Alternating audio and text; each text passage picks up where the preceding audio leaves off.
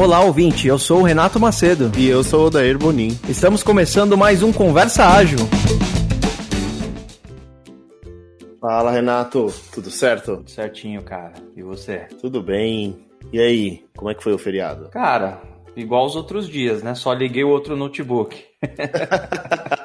e deixa eu falar de um momento aleatório total. Oh, eu gosto desses, manda aí. Cara, sabe quando você quer nomear alguma coisa e tá sem ideia, nomear um arquivo, nomear alguma coisa no seu computador, nomear um vídeo e você tá sem ideia? E eu sei que tem muita gente, inclusive eu, que às vezes escreve um texto meio temporário, por exemplo, ASD, ASD, ASD, ASD. Puta, aí não ajuda nunca a encontrar depois, né? Pois é, e aí o que, que eu fiz, cara? Fui no Google e procurei SD, SD, SD, SD. Tem muita coisa com esse nome.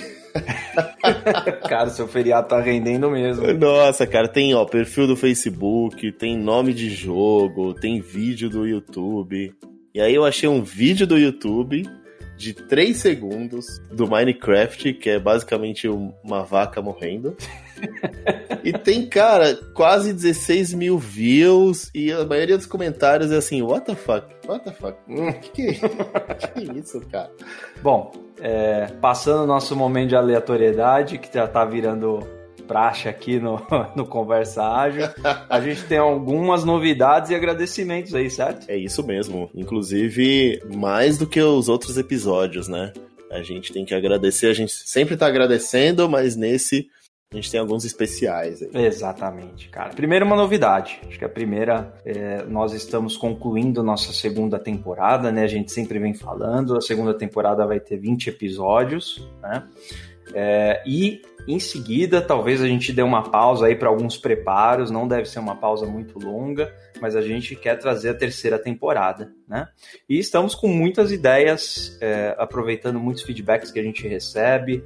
A gente, inclusive, quer partir para alguns outros formatos, enfim. Bora! E, e essas ideias todas nos trazem cada vez mais custos, né, mestre? A gente está aí nove meses no ar os custos vêm aumentando porque o, o, o podcast está aumentando, né? A gente abriu uma campanha de apoio ágil lá no PicPay, cara. Isso. Encontra a gente lá. Conversa ágil, arroba conversa ágil lá no PicPay. E pelo preço de dois cafés, você já consegue ajudar a gente inclusive, é colocar essas ideias aí, é, executar essas ideias. Esses dois cafezinhos, Odair, vamos fazer assim, ó, é um café para mim e um para você, que o pessoal vai pagar por mês, beleza? e a gente retorna esses cafés com conteúdo de altíssima qualidade, né? A gente sempre vem falando, o Conversa Ágil ele é independente, ou seja, não, não tem uma ligação, uma obrigatoriedade com nenhuma empresa, né? A gente é, traz as ideias que nós acreditamos, convidamos pessoas especialistas, né, que, que trazem um conteúdo de muita relevância aqui para a comunidade como um todo, e a gente quer continuar fazendo cada vez mais esse tipo de coisa, e para isso o nosso plano apoio ágil lá no PicPay, 10 reais por mês, um café para mim, um para o Odair, e a gente continua aí crescendo cada dia mais. É isso aí. Certo? E já gostaria de agradecer os, as nossas duas primeiras pessoas apoiadoras. Aê, som de palmas é, agora. Aê, mais som de palmas, merecidíssimo. Nossa, eu fiquei muito feliz, cara. Dois ouvintes nossos que são assíduos, sempre trocam ideia aqui com a gente na hora eles assinaram e mandaram lá pra gente no Instagram, Doni, né? Já fizemos, né?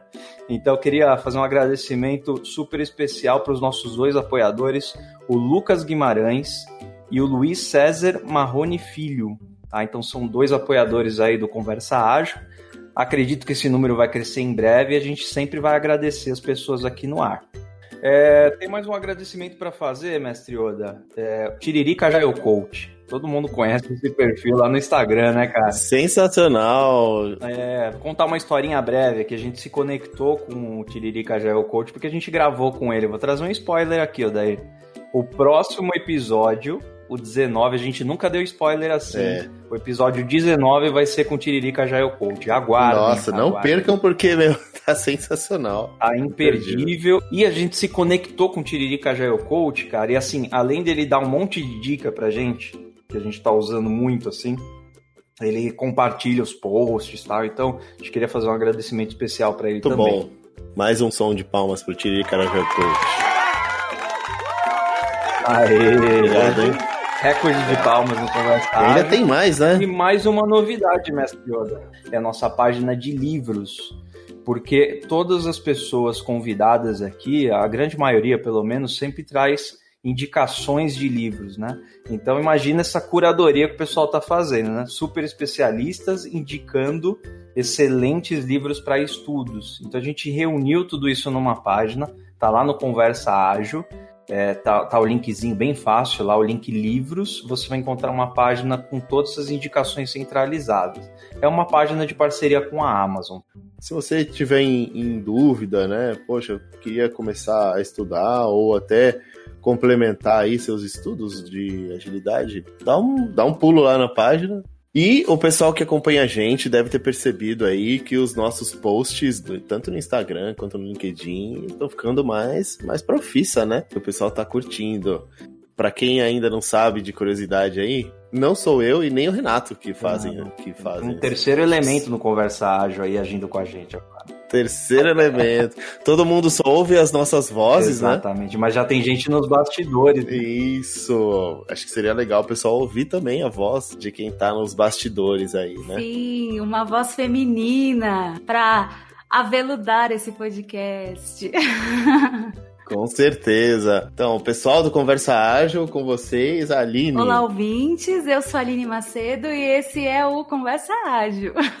Obrigado, obrigado pelos posts. Muito bom. Imagina, é um prazer colaborar com Conversa Ágil. Eu adoro o trabalho de vocês. Enriquece muito tudo que eu faço e eu aprendo muito também. É uma forma de estudo que eu uso muito e é muito bacana. Parabéns pelo trabalho de vocês. Legal, Obrigada. mais uma vez obrigado. Aproveitando o momento de agradecimentos, esse também é um agradecimento especial aí, né? Mais um som de palmas para os agradecimentos. Para a Aline. Para a Aline, muito obrigado. E uma curiosidade, a Aline, por acaso, é minha esposa. Meu amor aí. da minha vida, vou me declarar aqui também. Então, muito obrigado aí pela força, porque a Aline, além de Instagram, LinkedIn, ela me dá ideias assim todos os dias para conversar, me apoia muito. Né? Então, fala de temas, de abordagens, de muita coisa. Então, eu agradeço muito do que a gente tem feito aqui pela força dela também, tá bom? Bom, e falando do episódio, mais um episódio é um tema que pediram muito desde o começo e finalmente a gente conseguiu trazer e trouxemos com uma qualidade muito boa, né? Então, OKRs e bora pro episódio, mestre? Bora! Bom, acho que seria legal ter uma apresentação aí de vocês, né? Acho que pode começar o Daniel. Daniel, é, como que você se apresentaria aí para quem ainda não te conhece? Cara, eu sou um desenvolvedor de software. É nós. Na base, sempre serei. Tamo junto também. E... dois devs e dois agilistas, bora lá. então, elas do, do agilista conecta. 2013 eu comecei a, a entender um pouco mais sobre a história dos métodos ágeis. Fundei aqui em Porto Alegre a comunidade de métodos ágeis em 2004. Uh, comecei a dar aula nessa época também, empresa de consultoria, um monte de coisa. Mas o desenvolver software sempre teve na minha, no meu dia a dia, assim. Durante uh, um tempo trabalhei para empresa multinacional, uma consultoria atendia governo, um monte de empresa diferente. Uh, depois tive experiências aí de uh, fundar empresas de tecnologia de software. Eu sou sócio de, de duas focadas em, em software. Outras aí saindo do papel, em breve vocês vão estar tá vão estar tá vendo outras histórias aí aparecendo. Legal. Né? E tive, uh, nos últimos 10 anos, dá para colocar assim, tive envolvido em cargo de diretoria de empresas de tecnologia. E aí foi onde o OKR começou a entrar, não só OKRs, mas outros nomes bonitos aí que a gente pode também citar no meio do caminho. Boa. É, e aí a coisa foi, foi aparecendo, mas uh, sou e sempre serei desenvolvedor de software e depois paralelo a isso vai aparecendo um mundaréu de coisa aí dos projetos paralelos, enfim, mas acho que pro contexto aqui tá de boa aí pra galera sacar um pouquinho de onde que eu de onde eu venho e para onde estou indo, né? Legal, não, show de bola. E aí, Cleiton Borges, sua mini bio aí pra gente, cara. Bom, meu nome é Cleiton Borges, é, vim também de tecnologia, então desenvolvi software até 2015, aí depois, de fato, eu parei de desenvolver software. Uma que eu não consegui acompanhar, né?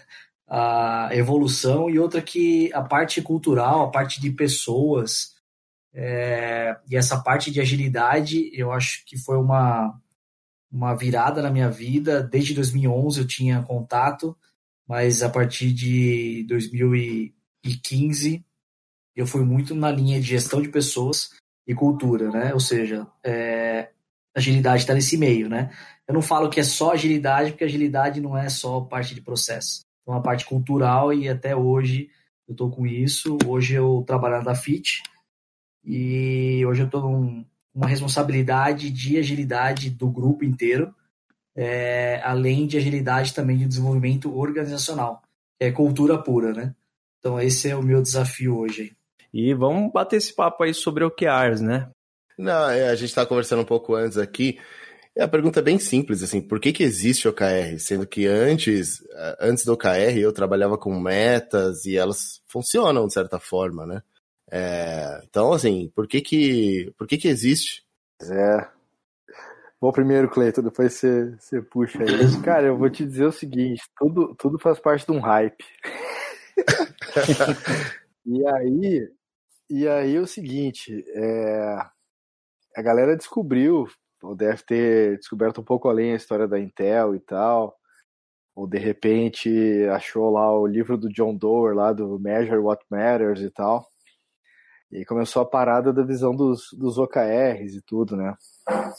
E, quando, e aí é interessante, quando eu, quando eu me deparei com essa história aí lá, 2015, 2014, 15, quando eu comecei a, a a entender um pouco melhor e ver eh, essa história, a gente vai ver que não, peraí, cara, isso aqui vem de antes, vem de uma história lá do Intel Management by Objectives, mas vem de antes ainda, que vem lá do, do, do Segunda Guerra Mundial, coisa parecida, e aí teve um split lá no meio do caminho, e isso vai cair para o lado da Toyota, aparece o Roshin Kanri, que uhum. é instalação de objetivos, sei lá, como é que tu desdobra a história e tudo se mistura, né? Uhum. No fim do dia, tu tem algum tipo de indicador que tu quer mexer ele para cima, para baixo, manter, criar, é.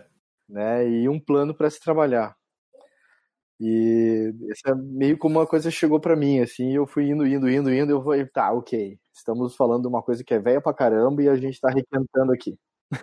Exato. É engraçado como a gente usa conceitos antigos achando que eles são super atuais, né? Exatamente. Você tem uma uma reincidência aí de, de termos aí que a gente utiliza. Puta, surgiu um negócio esse ano, você vai pesquisar, é de 1970, 1960, é. até antes.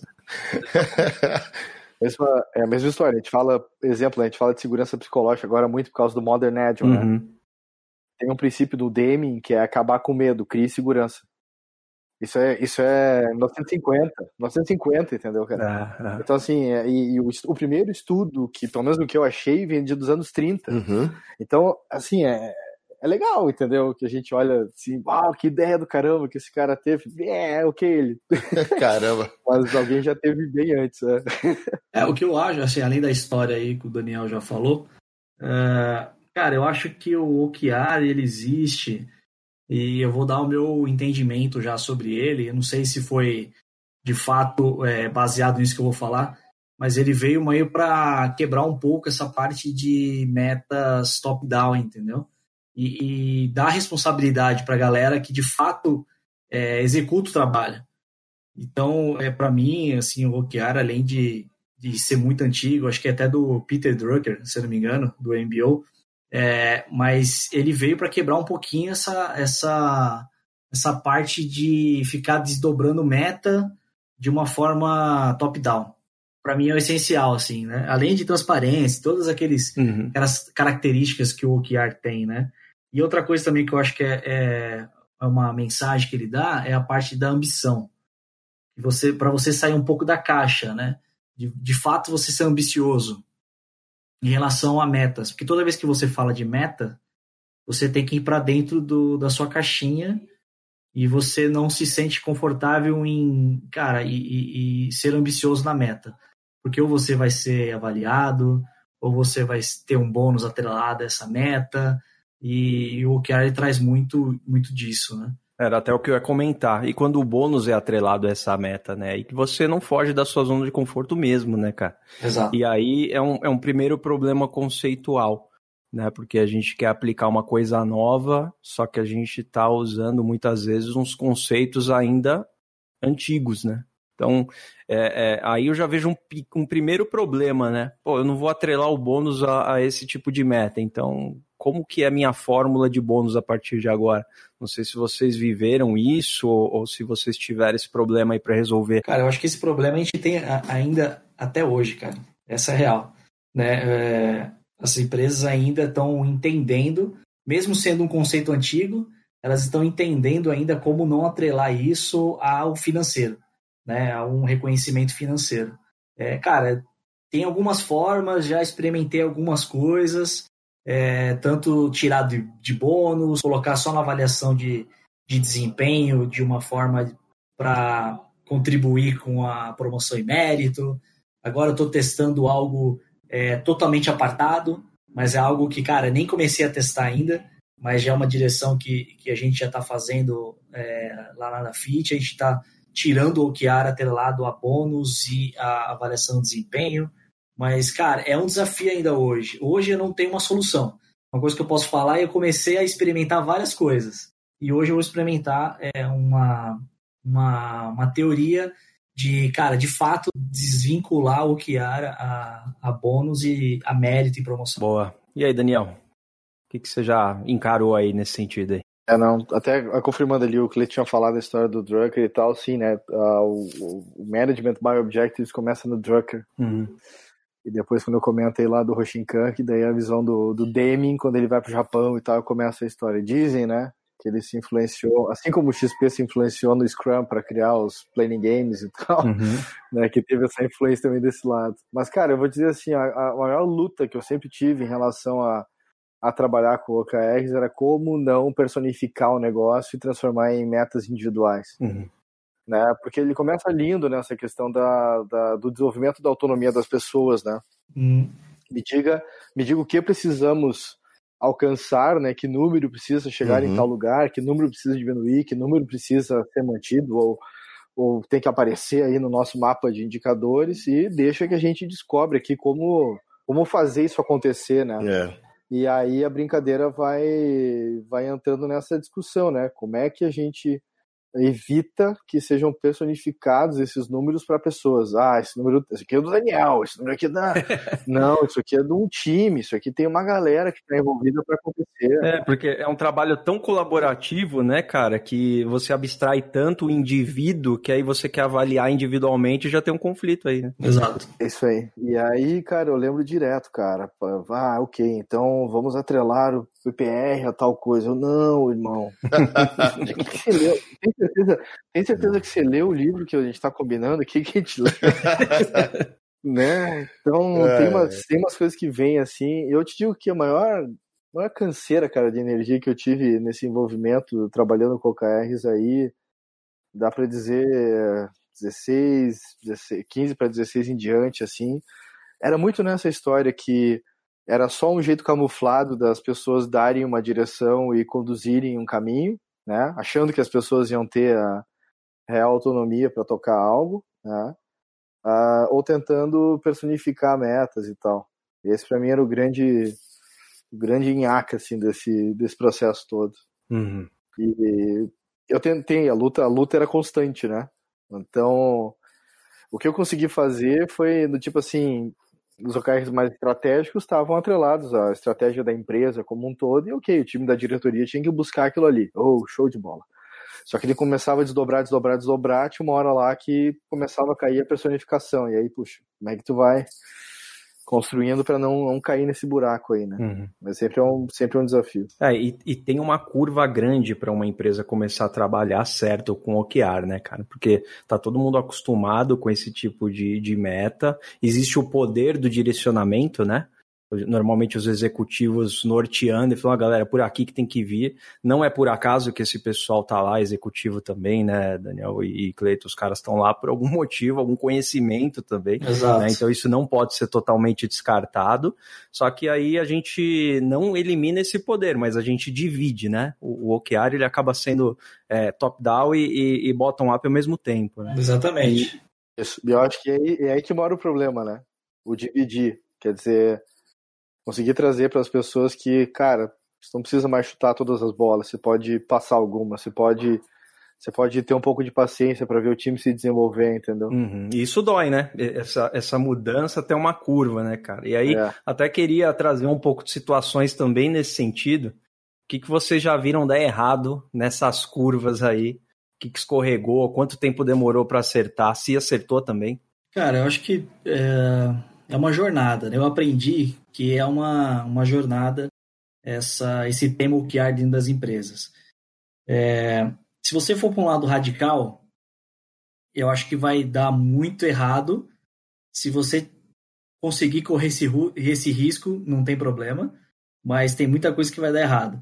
Mas eu acho que se for aos poucos, eu acho que você consegue é, pegar esses pequenos erros e, e, começar a melhorar aos poucos, né?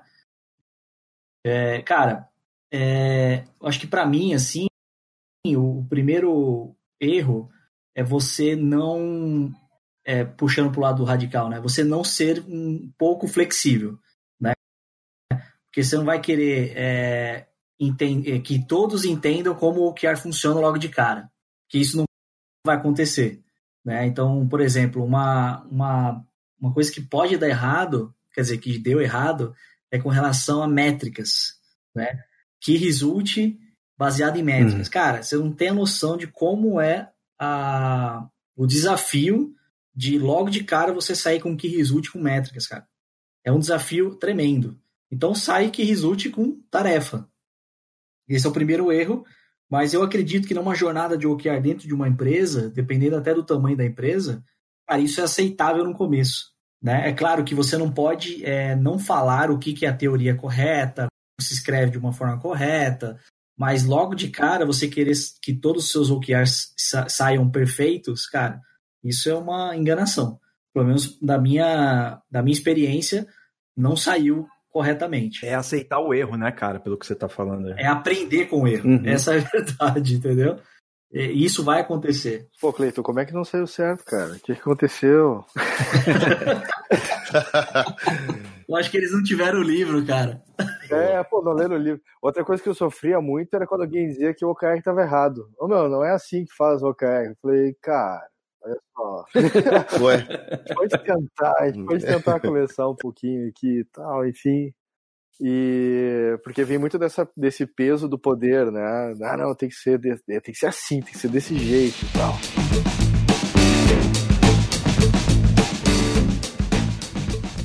Uma das coisas que eu, que eu trago de lição também é a transparência de informações. Na verdade, até dá pra fazer um linkzinho aqui, um pouquinho de métodos ágeis, se a gente quiser. Tá pegando ali um pouquinho dos valores do Scrum ali, né? A gente fala muito dos, dos pilares lá da transparência e tem o valor da abertura, né, por exemplo. E eu acho que isso pesa muito quando a empresa começa a trabalhar com OKRs. Porque você pensa assim, tá bom, a gente quer melhorar a empresa, legal. É, que que tá, tem que melhorar o faturamento. Legal, quanto é que fatura hoje? Opa, peraí, a gente não pode abrir essa informação aí. E aí tu começa a entrar numa discussão que, que número a gente vai trazer. Aí tem que aparecer uma, alguma coisa de proxy ali para conseguir trazer para o jogo e, e aí começa o jogo de podemos falar sobre isso, não podemos falar sobre isso, mas o que, que as pessoas vão pensar se a gente falar sobre isso, não sei o quê. Então eu vejo uma questão bastante interessante dessa falta de transparência. Às vezes não é porque querer, é por querer, né? Mas assim, a, a, galera vai pelo hype de querer usar a história e aquilo ali automaticamente vai fazer criar mais questionamentos, vai fazer a galera refletir mais a respeito do negócio, o que está acontecendo, porque a gente vai fazer alguma coisa virar um OKR, porque aquilo ali é super importante, né? Até pelas restrições que normalmente se coloca de ter poucos, poucos objetivos, poucos resultados-chave por objetivo, enfim. Você vai colocar ali o que é super essencial, né? E depois vai, pode até ter um desdobramento ali entre diferentes times, áreas e tal, blá, blá, blá. mas existe um trabalho forte ali para acontecer em relação à abertura, para se falar a respeito das coisas, e também entra muito a história do poder aí que eu estava falando, né? E também a questão da transparência, que informação que eu estou trazendo para o jogo, uhum. né? O que, que eu posso falar a respeito. Então, entra muito disso. Já ouvi esses questionamentos assim. Por exemplo, ah, quero mexer esse ponteiro aqui, só que eu não posso falar como que esse ponteiro tá hoje, né? Então é, então é um pouco difícil. Eu tô pedindo pro pessoal navegar no escuro, né, cara? O norte ali, a, a bússola girando igual um ventilador, né? É, aí já não, ah, não perde o apelo rápido, assim, porque daí acho que começa a transformar em porcentagem as coisas, né? Ah, a gente tem que aumentar em tantos por cento, reduzir em tantos por cento. Aí já não perde o apelo, assim, é, perde o, sei lá, as pessoas se engajam menos com isso. Não sei se vocês têm essa percepção, eu tenho. Eu acho que tem a diferença entre o setup da conversa e essa conversa, entendeu? Hum. Porque de repente, se o setup foi feito do tipo, a gente está aprendendo ainda a liberar as informações e tal, então a gente vai começar assim, porque a gente já consegue medir, por exemplo. Uhum. Beleza tá valendo. Foi sincero desde o início, sabe? Ah, sim. Só que normalmente não é assim o setup. Uhum. o setup vem do tipo, agora queremos dar poder para vocês, trabalhar com o máximo de autonomia possível, confiamos muito na nossa equipe, nas nossas é. pessoas. E aí corta. É. E aí cai nessa situação de, peraí, cara, os caras falam confiavam na gente, cadê a informação? Né? É. Talvez o problema esteja nesse discurso inicial, né, cara? Que a gente já chega, já, já vem com o discurso de onde quer chegar e, e, e demora para chegar nisso, né? Você falou uma coisa importante, Daniel, assim, tem um aprendizado, né? Por parte de todo mundo, inclusive dessa parte executiva da empresa também, né, cara? Então, os ritmos são diferentes, a paciência é diferente. Uhum. É, tem um cara que eu acompanho, meio marqueteiro, meio empreendedor e tal, Gary, Gary Vaynerchuk, e ele fala muito um lance assim que eu acredito demais, assim, que é do tipo é, um cara questionou para ele: ah, as pessoas trabalham comigo, mas não dão sangue igual eu dou. E esse era o dono falando, né? E ele olhou pro cara e falou assim: sim, elas nunca vão dar, elas nunca vão dar a mesma energia que você dá pro é, negócio. É. E é isso, entendeu? Tipo, as variáveis são diferentes, o risco é diferente, tudo é diferente. Então, é. É como que convive com toda essa história, né? E vai trabalhando. E, e, muitas vezes não, as empresas acreditam que todo mundo tem que vestir a camisa igual, dar o sangue igual. E, cara, não é isso, entendeu? Uhum. Tem os riscos e benefícios de quem está tocando o negócio, assumindo riscos, às vezes, uh, financeiros, ou dando situações ali de investimento, de, enfim, um monte de coisa envolvida, né? E, e, a gente tem que ter essa paciência de saber quem são essas pessoas, qual a maturidade que elas têm, que capacidade que elas têm hoje, como é que a gente desenvolve identidade nova, e aí começa todo um trabalho de mudança comportamental, enfim, né? Mas é um, é um processo, né? E, uhum. e eu acho que bem isso aí que o Clayton trouxe também. Esse início, essa paciência, o, eu sabia que vai dar errado, cara. Uhum. Vai dar errado, é possível é. dar certo. Pô, se não era para dar errado, não ia precisar de reunião semanal de acompanhamento, reunião mensal de revisão. É. Uhum. né? né? Meio isso. É, assim. Você não tá trazendo uma certeza de que tudo vai dar certo, né, cara? É, é diferente, né? A expectativa é outra, né? Nesse lance. E essa, para mim, o lance da paciência é o que pega muito. E, e essa, essa consciência da incerteza. Ah, mas a gente tá aqui o número, tá aqui o número que a gente quer, tá aqui a projeção uhum. que o comercial fez, a projeção. Tipo, agora a gente vai trabalhar, pode até botar o, o extra aí, fazer meio ir além e tudo mais e tal, mas continua sendo uma projeção. A gente tem que trabalhar para chegar nela, né? E assim vai. Quantas variáveis tem, né, cara, em torno dessa, dessa projeção aí, né? É quase o lance da estimativa que a gente fala tanto, né? Eu acho que outro ponto importante desse do até do atingimento aí que você colocou, Daniel, é que com o OKR, cara, a galera tem uma dificuldade tremenda de aceitar ou não chegar ao 100% daquilo que a gente coloca lá. Né? Então, ou seja, como que a gente quer ser ambicioso se chegar, sei lá, 80% do que a gente é, esperava, para a gente vai ser, tipo, cara, uma falha tremenda. Então, isso também é uma coisa que, durante esse processo, esse aprendizado aí, uma, é, é bem difícil no começo as pessoas entenderem que se você de fato for ambicioso e chegar no, sei lá, 70, já, meu, a gente tem que ir no bar tomar uma cerveja, né, para comemorar, não chegar, putz, não, cara, não conseguimos atingir o 100%. Porque a, a forma tradicional é 100%, né, tem que chegar a 100%, 100%, 100%.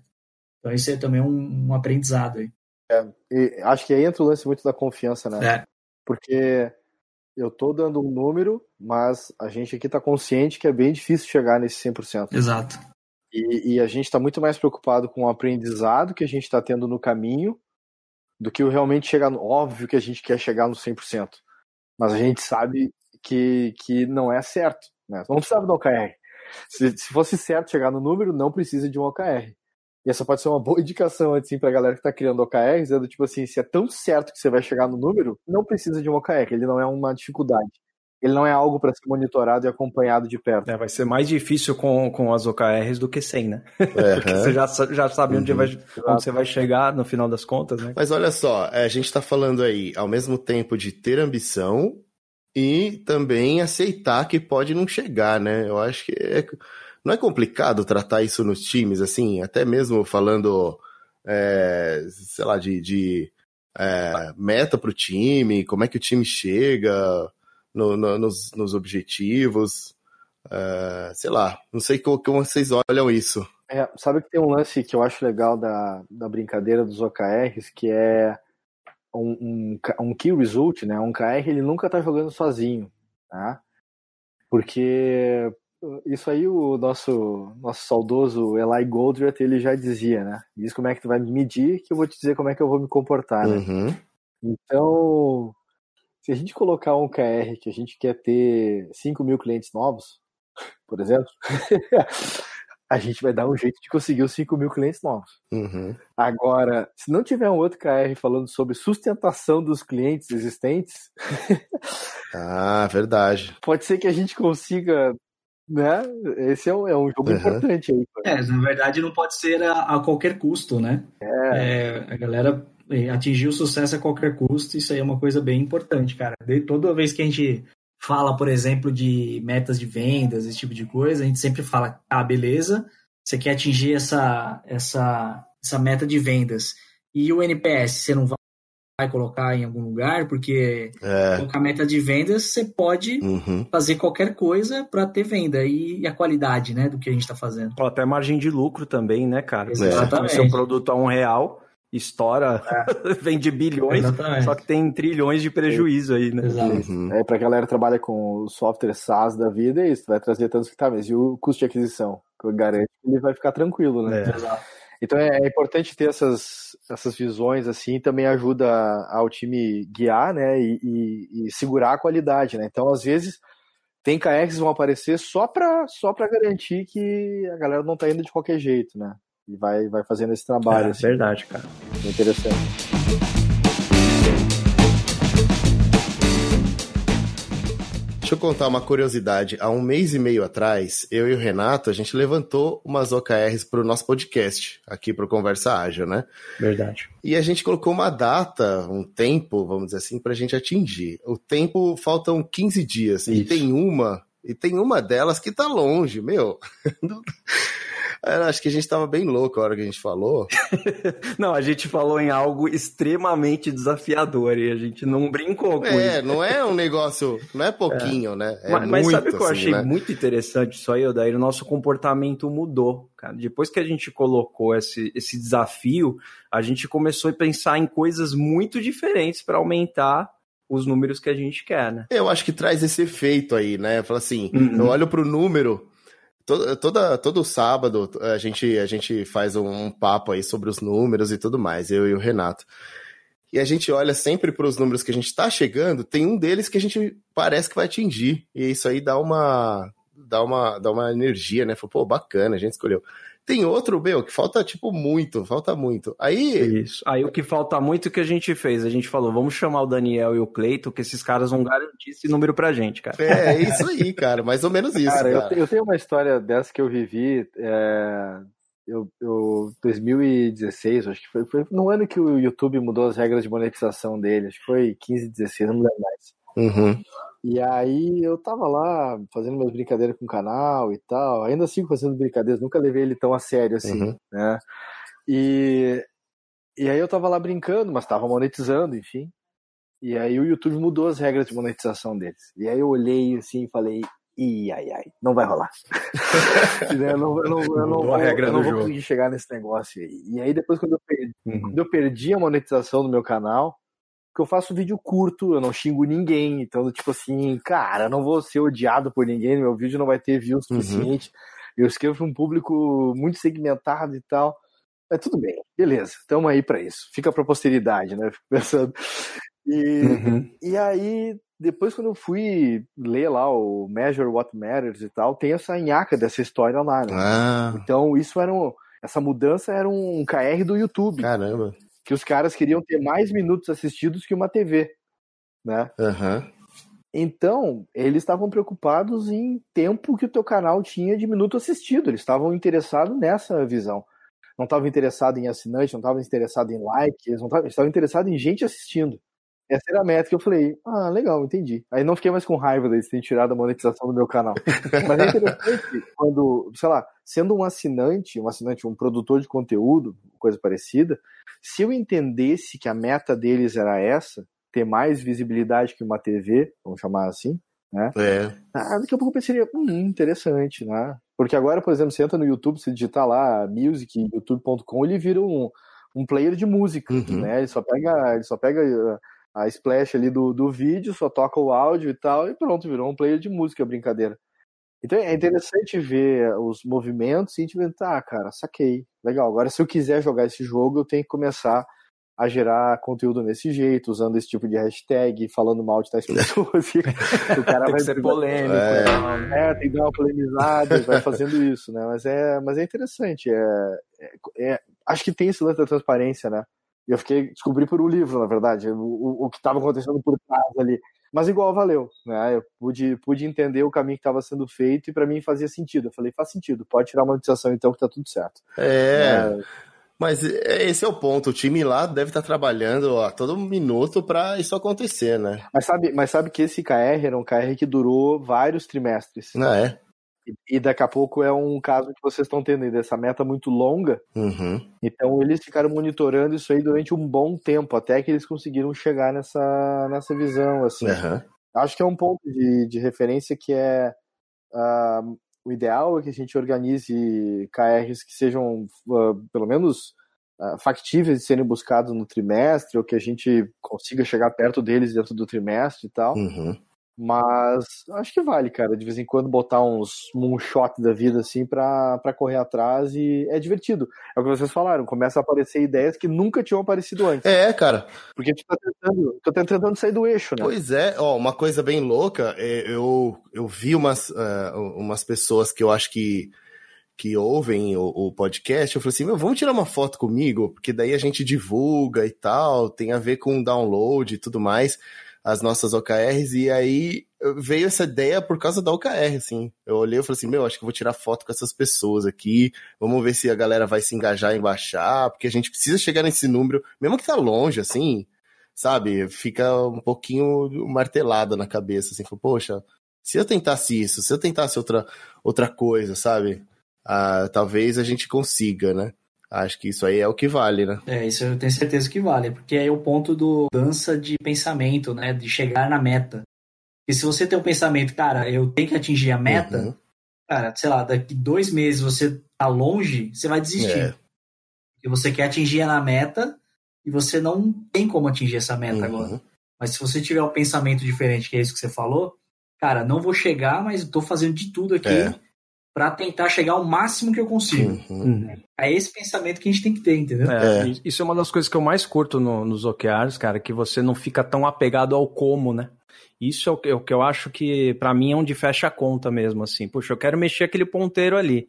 Então, como eu fico trocando o tempo todo aqui. Eu, daí, a gente tá tendo umas ideias doidas, a gente tenta, não dá certo, muda alguma a gente emplaca, dá uma subida lá no número, enfim, é, deixou a gente mais ousado, vamos dizer assim, né? É, isso aí também é outro desafio, né, Renato?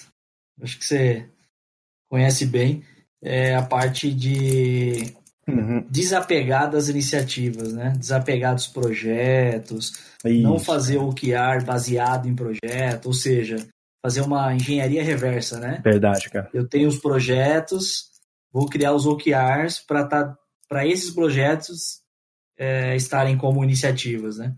esse é um outro é, desafio na implementação de OKR, cara. Puta, essa bola foi legal que você levantou, cara. Para sair da projetização do mundo e, e, e, mudar esse, deixar esse como mais variável, né? É, isso aí é um baita de um desafio, acho que é uma das maiores dores quando a gente começa também com essa empreitada, né? É. Sabe o que eu acho, cara? Eu acho que não é assim, a, a, não é sair de projeto, não é sair de projeto. Acho que a questão não é nem isso, né? Uhum. Acho que a questão é em relação a ter autonomia, as pessoas que de fato vão construir, que vão ser responsáveis por chegar no máximo possível da, daquela métrica, daquele OKR, enfim, é, eles terem a autonomia para escolher que tipo de iniciativa, né? Acho que esse é o, é o, o, que tipo de projeto eles precisam fazer, entendeu? Então assim, cara, lidar com projeto, acredito que a gente sempre vai lidar. Sim. O, o, acho que o principal nessa parte quando a gente fala de OKR é o quanto que isso está na mão de quem de fato vai fazer. Porque senão a gente volta pro tradicional, né? É. Faz o top-down, em vez de meta, faz top-down de projeto. Acho que o problema não é o projeto, cara, mas quando o executivo se apaixona pelo projeto. Exato. Acho que esse é um ponto importante, cara. É, sabe que eu entrava, outras discussões também que eu tive em trabalho de consultoria também, que aparece, é do tipo, cara, ou se define se vai ter um backlog para pensar no roadmap, ou se você vai definir OKRs e ver o que, que aparece para esses OKRs serem atingidos. Uhum. Então, muitas vezes aparecia um pouco dessa história, assim, tipo, ah, não, eu quero aumentar para tantos usuários, eu quero fazer tal coisa acontecer, eu quero crescer o faturamento e tá aqui o conjunto de features que a gente vai implementar. Eu falei, ok, estamos igualzinho antes, não mudou nada. Só mudou o nome. É, é, então, tipo assim, cara, ou dá o alvo pra galera e deixa a galera descobrir quais são essas features, porque eles vão começar a testar coisas, pensar hipóteses, validar mercado e, e tudo mais, mas eles estão buscando aquele número de algum jeito, né? Enfim. Ou esquece o OKR e bota aqui esse, é. esse backlog e diz: Isso aqui tem que entregar no próximo trimestre, Deus, vamos fazer acontecer. Uhum. Então, porque fica muito, fica misturado e, e aí dá um pouco do que o Cleiton trouxe ali, tipo, alguém se apaixonou por esse projeto, esse projeto tem que acontecer, tá, mas esse projeto está ferindo métricas aqui, está ferindo indicadores, está botando a empresa num prejuízo e tal, uhum. e a pessoa segue, né? Então, é. para mim tem uma uhum. um cuidado aí quando a gente vai olhar para isso de ter essa clareza. Cara, vamos seguir um backlog, seguir aqui um, uma espécie de um roadmap para trabalhar, ou a gente não sabe o que tem que fazer, mas sabe onde é que a gente quer chegar. Né? Eu quero chegar nesse número aqui. Ok, agora o que, que a gente tem que fazer para construir esse número. Eu diria que esse é o pior caso de dessa conversa de poder que a gente está falando, porque é do tipo assim, cara, fica tranquilo que a gente vai buscar jeitos de fazer isso. Né? É, e esse pedido de ficar tranquilo para pessoas que sempre tiveram a rédea do que está acontecendo, né? Tiveram sempre o, o, gerir ali do lado delas, dizendo vai para a esquerda, vai para a direita, não faz isso, faz aquilo, né? Eu tive um técnico de basquete que dizia: se tu errar a última jogada fazendo a jogada que eu desenhei, tá tudo certo. é. Então, saca? E isso quer dizer o quê? Que se eu, se eu ganhar o jogo, né? Se der o acaso de cair a mão na bola, a bola cair na mão do Daniel e o Daniel arremessar e fizer a sexta, mas não foi do jeito que ele projetou, ele ia ficar chateado. então, essa discussão de poder chega nesse nível às vezes, entendeu? Então é, é, um, é um ponto importante para se desenvolver. Cara, eu acho que outro ponto, é, uma coisa que eu acho que ajuda, é, se você tem uma empresa muito grande, muitos times, para poder entregar um, um determinado valor, e, e, tem um projeto que, cara, é estratégico, que não é mais um, digamos que uma hipótese, né? Já foi testado, já sabe que isso de fato vai, vai ser game change para a empresa. E ele é, tem muitas áreas e muitos times para poder é, entregar esse projeto. Cara, isso eu não vejo um problema de ser um direcionador, porque na verdade está dando para a empresa um foco, entendeu? Uma priorização. Assim, cara, esse aqui é um projeto é, game change. E N times precisam entregar esse cara. Vamos, de alguma forma, mostrar para a empresa que isso é prioridade. Porque também eu já vi casos ao contrário. Quando não foi colocado um projeto que era estratégico, aí na hora do, do bottom-up, cada time pensou em coisas diferentes e aquele projeto que de fato já tinha, já tinha sido testado e de alguma forma esperado um certo valor, não foi feito e as outras iniciativas também não foram entregues. Né? Então, é, e as pessoas não se conversaram. Uhum. Então, acho que esse é um outro, um outro ponto de vista em relação à priorização de empresa, tá? de, de projeto. Importante. E a gente está num momento agora chamado LGPD.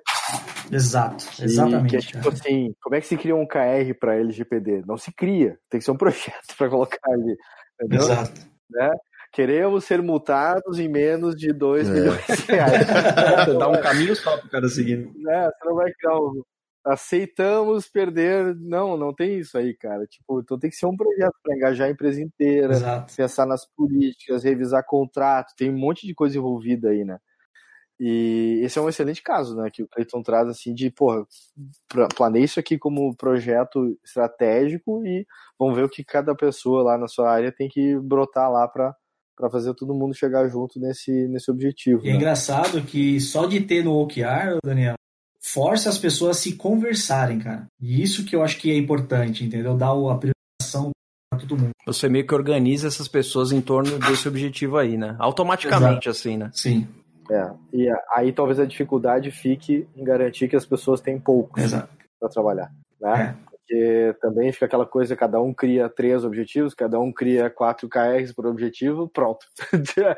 Ninguém consegue falar mais. Exatamente. Exato, você tem 200 quando chega na... então eu passei por essa dificuldade também, de desdobrando, desdobrando, desdobrando, quando via tinha uma planilha tão grande quanto a planilha de itens, ações, uhum. os action items lá que tinha no, no jeito anterior, vamos falar. Você vai ter problema no foco de, de, de atuação ali, né? É, é, um, é um efeito colateral muito grave também. Cara, e isso é um ponto, ponto importante, cara. Uhum. Uma reflexão que eu tenho é se a estrutura da empresa não é, facilita essa, esse gremlins de OKR, entendeu? Uhum. Eu, eu, eu, fico pensando, cara, como dependendo da estrutura da empresa, é meio que natural ter uma, sei lá, mais de 100 OKRs, entendeu? Então, mas é é fato que uh, não vai acontecer tudo que está sendo dito, né? Não, com certeza não. É, é, vamos dizer assim, já é feito para falhar, né? É, começou pensando em tudo, sem foco, e aí, obviamente, foi desenhado para falhar. Eu queria falar um pouco sobre esse momento falha, assim, sabe? Como é que os times que vocês trabalham eh, passam, ou vocês mesmos, que, assim, a gente assume que algumas OKRs, às vezes a gente entende que elas são mais é, ambiciosas do que a gente imagina, e aí vai chegando perto, a gente já assume que, ah, legal, isso aqui tudo bem, pode falhar, né, não tem problema. É, como é que é esse dia a dia, né, nesse momento aí com vocês? E, e, até além, né, Odair, o que, que é o falhar, né? Eu já acho que não é o 100% mais, né? Uhum. A gente está falando de quantos por cento que a gente considera uma falha ou um sucesso. É. Ah, o que, eu, o que eu vejo assim, ó, uh, acaba tendo as reuniões de acompanhamento lá, semanais, quinzenais e tal, a revisão mensal, onde se olha o número, os números né, mais alto nível, enfim. Um, eu acho que nesse acompanhamento, o primeiro desafio é fazer os números se mexerem, de algum jeito, né? E eu acho que aí que começam as histórias. Ah, essa semana não deu para avançar isso daqui, mas na semana que vem a gente vai. Uhum.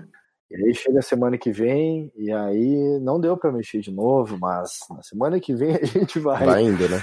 E, e, aí vai indo, indo, indo, quando vê tá na metade do, do trimestre, e não vai mais, é. entendeu? Então, e, e, eu acho que de novo entra a história da transparência e abertura, de alguém poder chamar, levantar a mão e dizer, cara, não vai, vamos, vamos desistir desse negócio. É. Ou vamos tentar parar aqui, vamos ver se tem algum jeito de mexer esse ponteiro, uhum. porque não tá rolando. Coragem, né? Precisa bastante coragem, coragem também. É, e tem que ver o ambiente que essa pessoa tá vivendo também, né, cara? Porque às vezes é. o cara levanta a mão e entra com a cabeça na guilhotina. Né? Isso aí. Então é. por isso que eu falo muito da, da transparência, abertura, né? Uhum. Então tenha coragem, uhum. mas tem que ter abertura também, porque é pessoa vai lá corajosa e beleza, tá promovido ao mercado no dia seguinte por falar do que estava, né? Então, é verdade. É, então tem esse, tem esse momento, assim, esse movimento para se olhar. Eu, uh, pelo menos nas mensais, uh, tanto na, nas duas de uma experiência, a gente acabava pegando isso no final do mês, início do outro mês,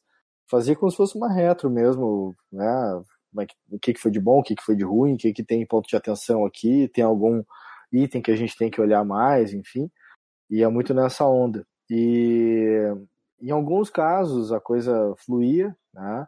Eu tive situações de ter pessoas que estavam lá como OKR Champions da vida, pessoas que estavam lá puxando mais a situação e elas acabavam ficando com essa tarefa de ir além, vamos chamar assim, de fazer conversas extras e ver como é que a coisa ia se organizar para avançar. Mas no caso, sei lá, 2015, na, na por exemplo, que é uma das, das empresas que eu sou sócio, Uh, chegou no final do trimestre que eu olhei pra galera e falei, cara, a gente tá dropando o uso de, de OKRs, vamos buscar outra estratégia. A gente não tá preparado. Uhum. Então, e, e, essa é uma, uma, uma chamada difícil de fazer, entendeu? Sim. Eu fiz estando no, no papel de diretor da empresa dizendo, cara, a gente não tá conseguindo ser aberto o suficiente, é melhor não ser. É melhor a gente parar aqui, voltar pro roadmap e plano de ação, e era isso. E, eu vou te dizer que, sei lá, cinco anos depois, a gente está começando agora com uma estruturação de indicadores, trabalhar baseado em dados. Então, se eu fosse dizer para vocês, eu diria que daqui uns dois trimestres, talvez a gente volte a falar sobre OKRs. E agora vai ser natural. Uhum. Porque está tendo uma cultura de conversas em cima de números que aconteceram e números que o time tem controle. Né? esse é um outro problema que eu vejo, né? Quando a gente vai pegar os OKRs e acabar criando coisas subjetivas. E daí é melhor não ter, né? Senão fica aquele meme, né? Tava bom, aí piorou, daí... então não, é verdade, cara. Não é legal. Exato.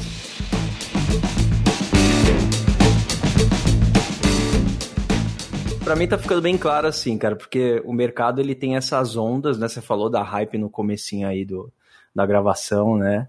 É, OKRs. Todo mundo tá falando de OKRs, então preciso ter na minha empresa também, né? Puta, squad. Ah, aquele cara tem um monte de squad, eu tenho que ter mais, aí eu sou mais ágil que ele, né? E começa essas loucuras, cara. Mas será que todo mundo precisa de OKRs? Cara, será que alguém, será que alguém cria OKR de ter o maior número de squads? Assim? Ah, pode ser, pode ser, não duvido, cara. Nem que seja pra, pra eu chegar lá na, na festa, lá no, no encontro, lá no golfe, né, cara, e falar, puta, eu tenho agora 30 squads, cara, eu ganhei de você, né? Sensacional.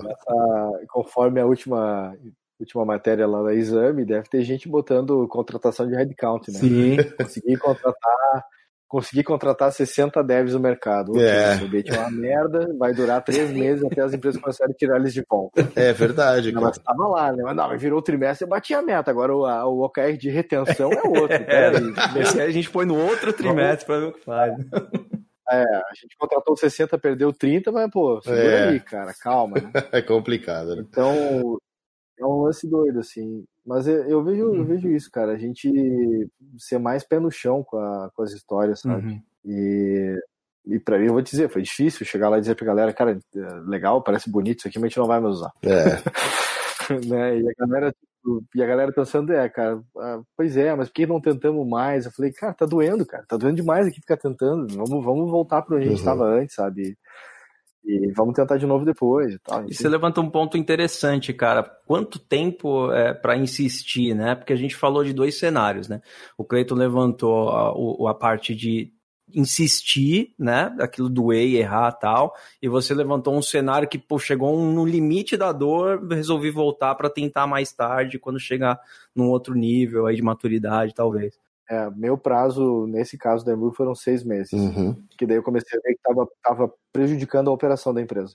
As pessoas estavam se sentindo, sei lá, cara, ah, eu sou um merda, não tô conseguindo fazer as coisas, mas não é isso, não é tudo que não tá conseguindo. Puts, é. O sistema não tá ajudando. Então, vamos parar e vamos trocar o sistema, entendeu? É tipo, vamos para outro lado aqui.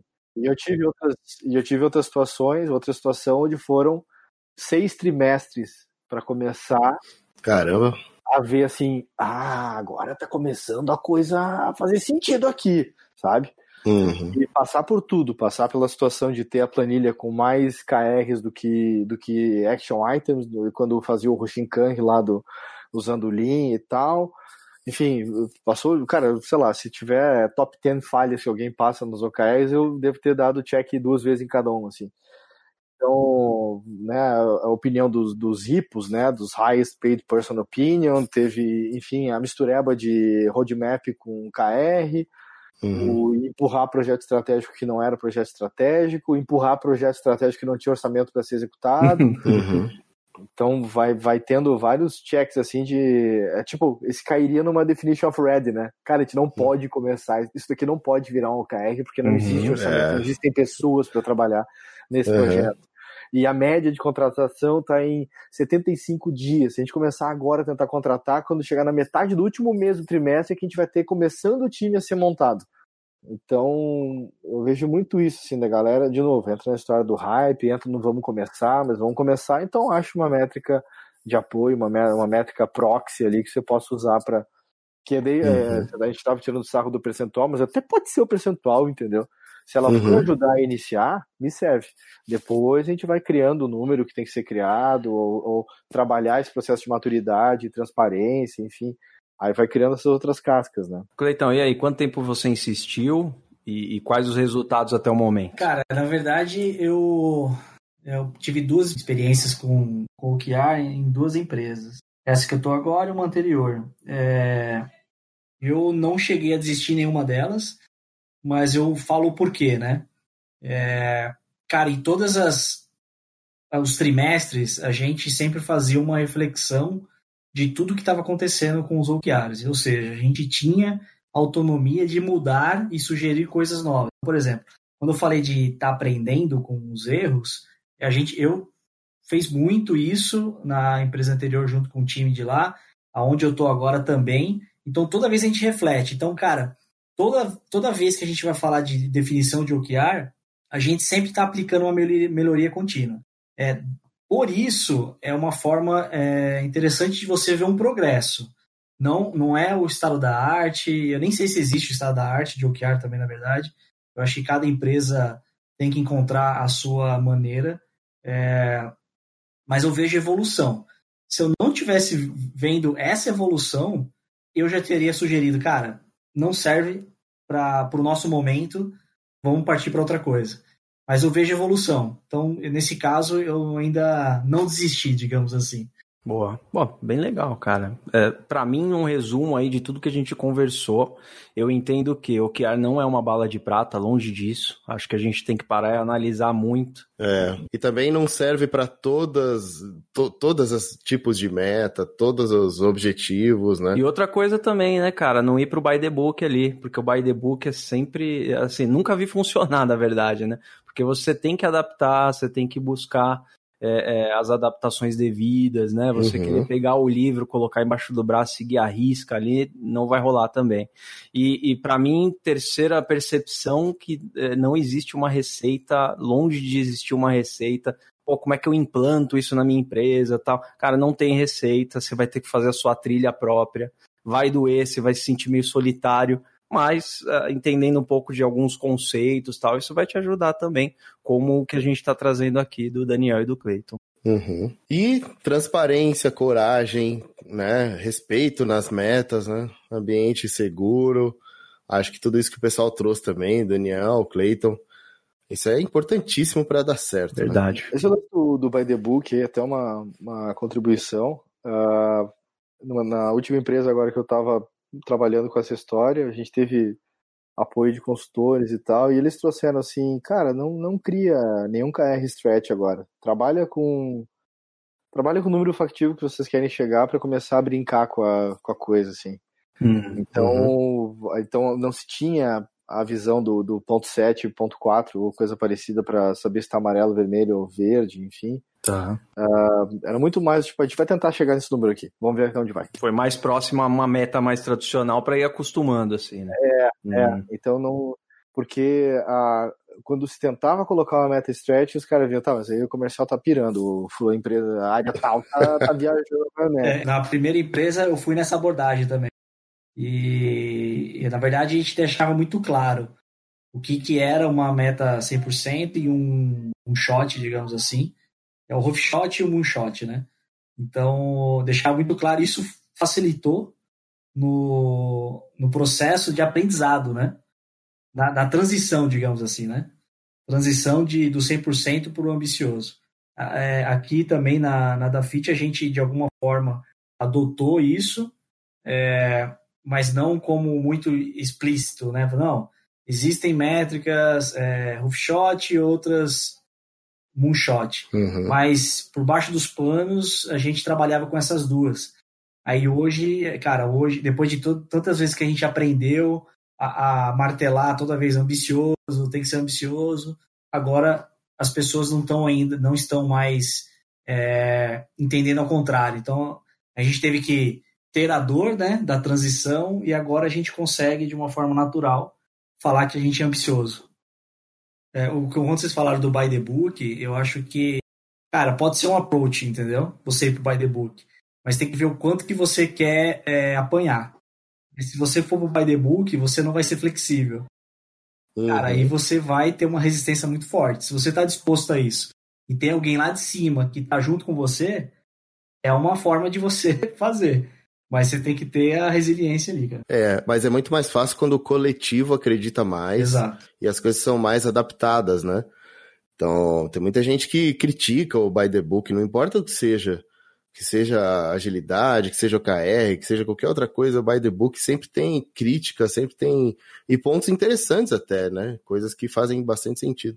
Mas o coletivo, quando acredita, quando é mais adaptado ao coletivo, muito mais chances da galera abraçar e, e fazer funcionar, né? Pessoal, muito bom o papo. É, mas a gente já já está encerrando, indo para o final. Antes de a gente terminar, a gente sempre tem uma sessão no final que é o, o nosso momento jabá. Então, assim, se vocês é, quiserem deixar aí tanto tanto recado, indicações, coisa para coisas coisas que vão ajudar o pessoal aí o que está ouvindo a gente.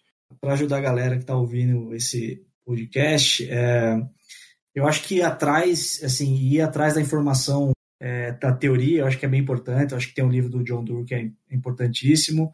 Tem um, um, livro que me ajudou, que é um case que chama Radical Focus. Depois eu não sei se dá para colocar um link dele, eu mando para vocês. É, esse livro é legal porque ele conta um case e me ajudou no momento de que eu estava precisando muito disso. Cara, eu acho que trocar experiência, eu acho que fazer benchmark nas empresas, porque não tem o modelo ideal, não tem a implementação ideal. Eu acho que cada empresa vai se adequar a, ao momento e à necessidade. Então, fazer benchmarks, cara, e ler alguns livros, assim, eu acho que é importante. Eu, eu acho massa também o lance do John Doerr, acho que é um livro interessante de, de ler, mas bem nessa, nessa linha do leia, mas não, não precisa copiar né, exatamente o que acontece ali. É, eu acho que antes de tentar brincar com, com a história dos OKRs, é estabelece um conjunto de dados pelo qual a empresa se governa. E o que, que vão ser os OKRs? É uma mexida de ponteiro em algum desses números que estão sendo medidos aí. Então, ter isso organizado antes de começar a brincar, na verdade, qualquer que seja a estratégia de metas que a empresa tenha, é interessante ter esse conjunto de dados uh, definido e de preferência que ele consiga ser gerado de uma forma tranquila, né? Então a gente gera mais overhead tentando gerar informação do que do que manipulando ela no dia a dia, assim. Então é importante ter ter isso aí bem mapeado, assim. E, sei lá, cara, de jabá, dá pra deixar a galera sabendo aí do, da minha newsletter e tal, agora, agora.danielwild.com. Ali tem uma série de conteúdos que eu tô colocando, eu tô indo pro. Agora deve ter ido pro número 19, o número 20 da, da, da, newsletter agora, nem me lembro mais o número que ela tá, mas então, uma vez por semana, então tecnicamente, então fazer quase cinco meses que eu tô escrevendo né, sem parar, vamos chamar assim. E nunca fui de contar coisas, então comecei a, comecei a contar agora o número da, da história e tal. Né? Podcast também, quem quiser ouvir eu dando umas, uns monólogos em inglês também, tem no, no, no Anchor FM, eu também no Spotify, é só procurar pelo meu nome. Esse já tá, tá, chegando no episódio 70 agora, esse daí. Boa. Galera, queria agradecer muito vocês. Eu acho que o papo foi muito interessante aqui, muito fluido. Com certeza a gente ajudou muita gente aí com essas é, dicas, umas pinceladas. O tema é muito grande, né? Não tem como a gente em uma hora abordar é, tanta coisa, mas acho que valeu super a pena e queria agradecer muito a participação. Valeu, galera. Pelo convite aí. Até a próxima. Valeu.